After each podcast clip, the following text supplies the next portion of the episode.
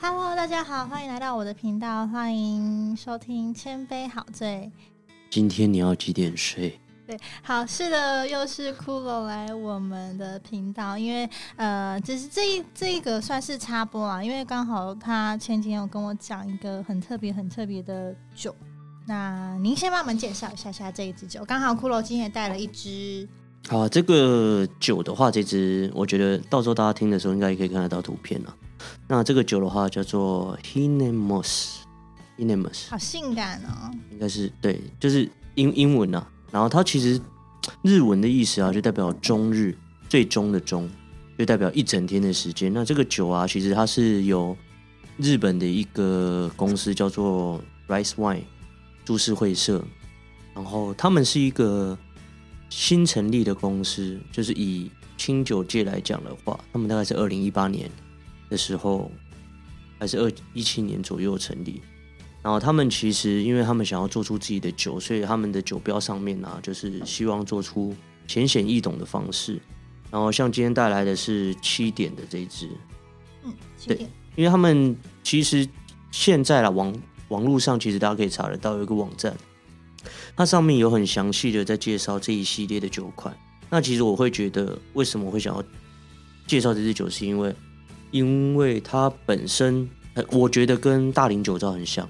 就是利用非常简约的方式去设计酒标，然后它的话，它是有分从晚上七点开始到凌晨四点，每一个小时都代表着他会去想说我要去喝什么样的酒。可能七点开始，我会先从一个气泡酒、开胃菜的酒开始喝，然后可能八点啊九点开始，九点的话大概就是往后面之后九点会是主餐，可能会是一些比较偏。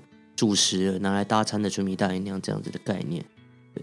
然后他们的酒款呢，我觉得蛮有特色的是，第一个是酒标设计新颖嘛，因为其实可以看得到它的瓶身，它的这个数字七，其实你会看到有一个角度，那个其实就是时钟的角度，七点那个方向，对，就是七点那个方向。然后不管是八点、九点、十点啊，凌晨，它都是朝着不同的方向去截取。然后它的酒精浓度的 range 很广，像我们今天带七点这支的话。它酒精浓度就是五度而已，然后是一个比较偏 sparkling 的一个餐前酒，对。对，那我们要来喝一下吗？因为我看到那个你给我的宣传照旁边有有一串日文，是呃吉甘宁尤利寿霓虹树那一段，那一个的意思就是比较呃以白话来说是贴近或靠近时间的酒。简单来说，就是呃，按照时间来喝的酒，就比方说，你下班可能五六点，五六点喝的酒，会跟晚上八九点、凌晨一两点喝的酒不太一样。刚下班可能会想要喝一点呃啤酒啊，或是比较轻一点点的气有气泡感的酒，然后循序渐进的。再喝到比较呃酒精浓度比较重一点点的酒，骷髅你很不会开酒吼？对啊，我就卖酒的，我都没有在开酒。你只会喝酒，所以这支酒我们现在就来喝喝看喽。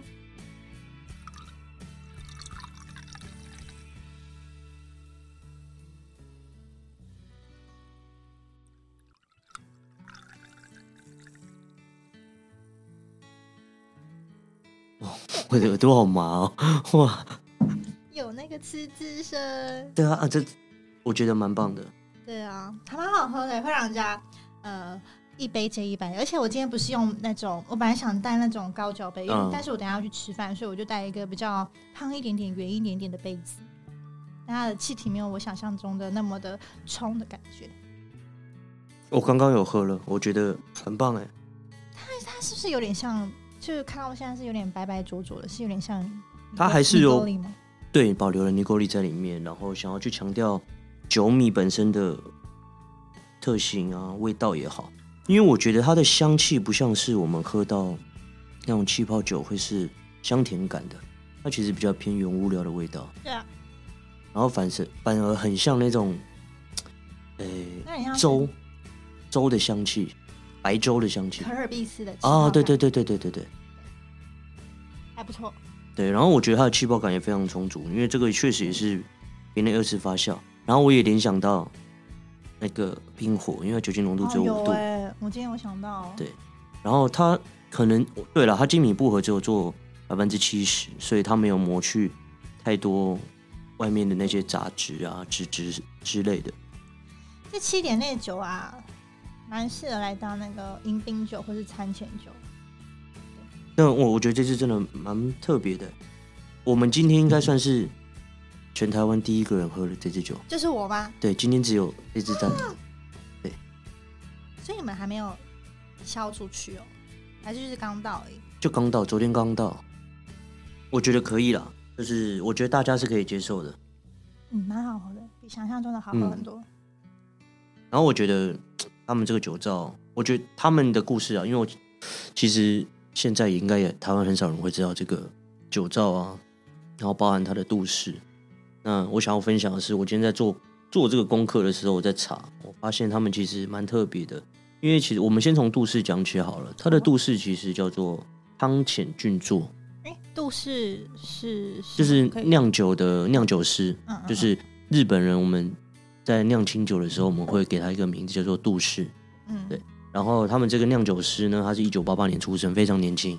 他二十七岁的时候就开始在一个叫做智泰泉酒造工作，然后做了五年之后，二十七岁他就成为酿酒师的这个身份资格。然后二十七岁成为酿酒师之后，两年后他就凭借他的实力，然后拿到了全国新酒评鉴会的金奖。嗯，然后他就被列为清酒专门。评鉴人员，全日本的话大概只有一百五十个人而已，他就是一百五十人之一，然后非常厉害，然后包含他也帮助了，就是他做出了这个 Inemus 的这个酒，也拿到了 IWC 的银牌啊，跟 Kura Master 的铂金奖，对我觉得非常厉害，像现在他才三十四岁而已，哇，好年轻哦。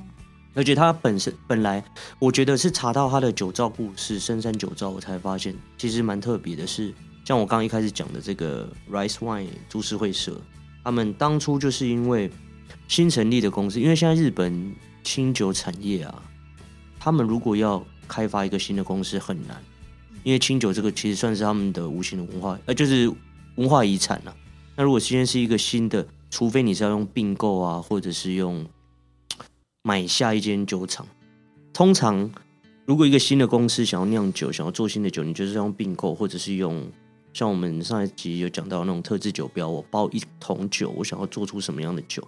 那他们当时呢是在深诶在井上酒造，然后这个 Rice Wine 的老板酒井先生就是认识到了这个酿酒师汤浅先生，然后他们就是情投意合，因为都很年轻人，嗯，他们是。一男一女吗？没有没有没有，两个都男的。哦，对，而且我看照片蛮帅的。哦，是哦。对，然后他们也都很年轻啊。然后对于清酒的这个业态，因为他们为什么会去做这样的酒标设计跟酿酒的一些技术上的呈现？他们因为他们会觉得看外面的酒款，比如大吟酿啊、生踹系列，有些人会说生源系列这些文绉绉的字，会不容易让一般消费者去记得。对，具有印象，所以他们就觉得想用创新的方式来去做一个酒，然后在一九年跟二零二二年都有顺利得奖。啊，你说这这一系列的酒？对，这一系列，这一系列的酒，这一系列的话，目前有六款都是有得奖的，尤其是晚上十点，他又拿二零二二年就是今年的 IWC 的银牌跟 Pura Master 的铂金。嗯嗯，其实我觉得它的设计蛮抽象。是你要把它放在时钟后面，才会有那个感觉。说那个那个就是这支酒就是九点的呃十点的区块，嗯，然后九点就是九点的那个区块，有点时间在走的感觉。而且它其实每一瓶的颜色都不一样，嗯，然后中间会有一些阿拉伯数字，呃，会有一些阿拉伯数字写着七或是写着八九十这样子。那其实我后来有发现，越晚的时候，呃，酒精浓度会越来越高。差不多在九点的时候就已经开始变成正常的清酒的度数。嗯，对，就是大概十四十五度这样。而且它其实蛮特别，是每一支都是五百梦，就是像一般正常来讲，正常瓶是七百二十梦。嗯，但它只有五百梦，所以说相对来说是比较容易顺口，可以不知道可不可以一整天把这一瓶都喝完，就是七点喝喝七点喝一瓶，八点喝一瓶，九点喝一瓶。如果人多的话，我觉得是可以的。嗯，没有，但我会觉得他做五百沫是不是希望人家一个小时喝完？你说一个人吗？对啊，或者是两个人吃饭，就是两个人吃饭，可能像今天哎，我跟你吃饭，这样我们两个人，那可能带两支或开两支酒，那我们可能七点吃，七点就先喝这一支，对，啊，一个小时把它喝完，可能七点前就会喝完。对，我觉得就是这个真的蛮不错的，因为正常的酒的话，他们因为会用七百二十毫是因为。清酒的这个一升啊，就是一些它的容量。以前在从古老的时候，在一个容量的一个换算的时候，会用四盒来做一个单位，所以用七百二十。啊，对，一盒一盒是一百八十。对我刚好像说成生了，木生啊，对木生啊，木升是正方形木头的那个，木头的那个，就是大家很很常见这种正方形。以前用来量米的，以前是用来量米的那个。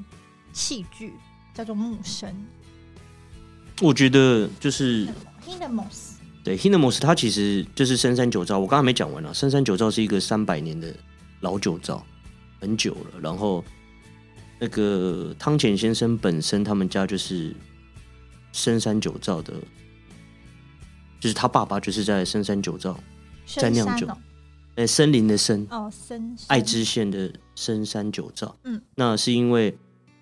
因为爸爸就只有一个人能酿酒，然后他们的深山酒造本身出的有一种有一款叫做蜂龙杯，蜜蜂的蜂，然后也是一个比较在比较我觉得比较容易搭一些肉料理的一些酒款了，但是它就是比较古老的酒造。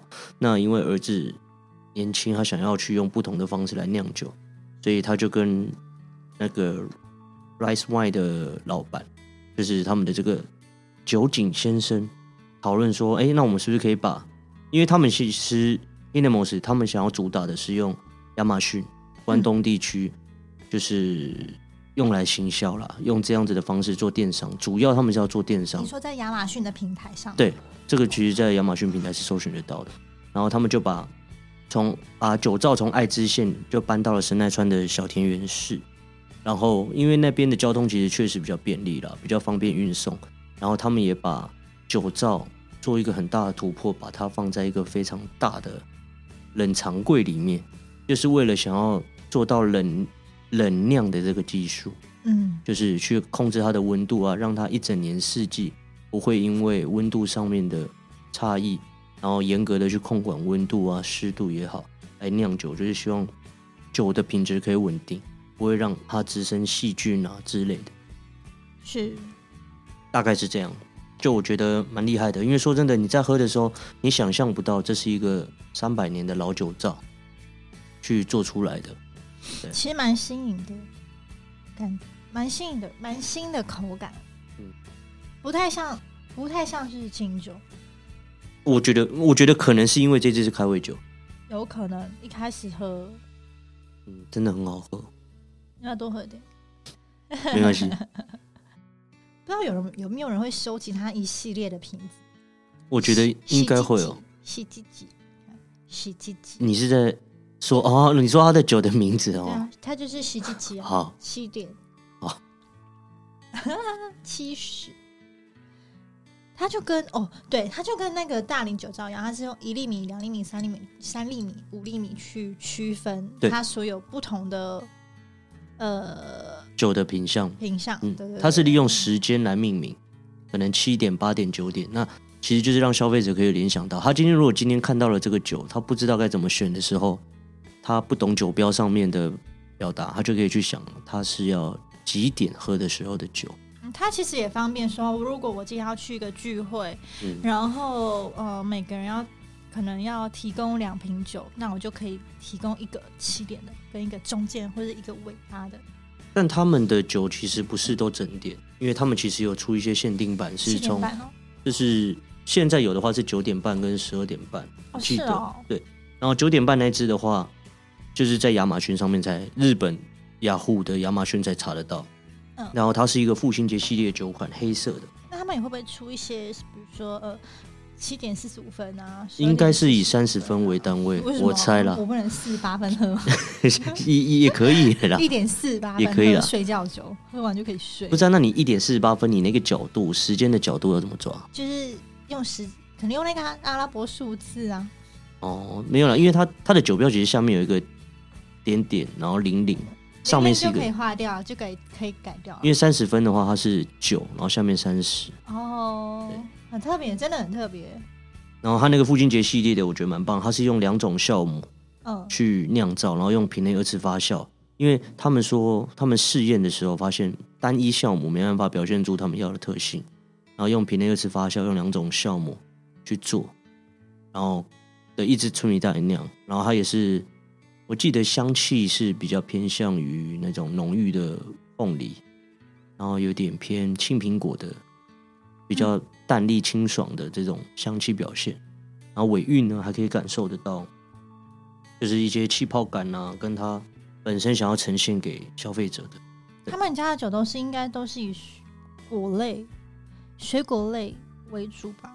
有一支是贵酿，贵酿酒，对他们贵酿酒的，其实就很像是我们在喝红白酒的那个贵腐酒的意思。嗯嗯嗯它就是其实是在清酒制成的过程中，在某一个过程叫做三段式入，就是反正酿酒的时候，它要一层一层的加水进去，然后但是贵酿跟就跟贵腐酒一样，他们是把水换成了酒精，那它的化学式就是它会继续一直发酵，产生出糖，那就会有非常多的糖，会让酒会变得很甜。然后我记得还有一款是半夜三点，是用葡萄酒酵母跟清酒酵母来做，也蛮有特色的。只是说半夜三点，你还记得你喝什么酒吗？通常已经在钱柜或好乐迪了，对，那个时候我也不知道我在喝什么，对，通常是这样。你认为这个酒在市场上的趋势吗，趋势，你觉得你会怎么样以消费者的立场来评价这支酒？好了，我觉得这样比较简单。我会以消费者怎么样的立场来评价这支酒？就今天如你是个客人，然后你走去酒庄也好，或者是餐厅，我会觉得它的呃设计概念想法很有新意，嗯因为我很我对设计这方面很很买单。就是说，如果你有个故事性，或是你有创新新意，别人看不到的，那我可能就会选择这一款。嗯就像大理酒大林酒造，它的设计是非常呃，它那个叫呃比较，它不是用黑灰白这三个元素去组成的嘛？嗯，那个叫什么？极简化。对，极简风，极简极简风，风，极简风，用极简风的方式，就是看起来干净。那我这支酒看到的是，它是用时间轴的概念，七点一支、八点一支、九点一支。其实这设计的话，是我是会呃买单的，但是还是要看它的价格落在哪里。如果那种两三万，我就没办法。哦但这次不会到两三万。对，它的价格其实区间，我觉得就跟三厘米差不多。其实它的 range 啦，它的最高级的那个九点半那一只，其实就是跟两厘米是差不多价格的。其实这样也也不便宜，就是嗯中间偏高一点点。因为它这个其实本身就是做一个特制的酒款了。没错，但是如果你比较对传统的酒造喝比较多的话，也可以来尝试看看，会有点不一样的体验。对，但我目前喝下来是没什么感觉，没有，酒精浓度才五度而已。喝完也不会有太有负担，而且重点是它不会让你觉得很气，气很多、很胀、很饱。那如果我之后要用这个来推销客人的话，我可能就会配合时间跟他们说明，比如说啊，呃，你跟朋友，比如说订六点半的位置，刚好在选酒单，我说哎、那快要七点了，我们有一支七点的酒，要不要来喝喝看？而且它又是餐前酒，对开胃酒。对，就是说啊，他的个他的风格怎么样，个性怎么样，而且才五百梦。对，然后可能七点喝一喝，喝到快八九点就可以再帮他再选一支。如果他想继续的话，就可以再选一支嗯八九点的酒，因为其实七点我这样喝下来，两个人是不太会有负担的。对，完全不会。那你觉得他可以搭什么餐？他搭你觉得它可以搭什么？它纯饮就还蛮好喝的哦。嗯啊，对，这是可以纯饮的，我我也觉得这可以。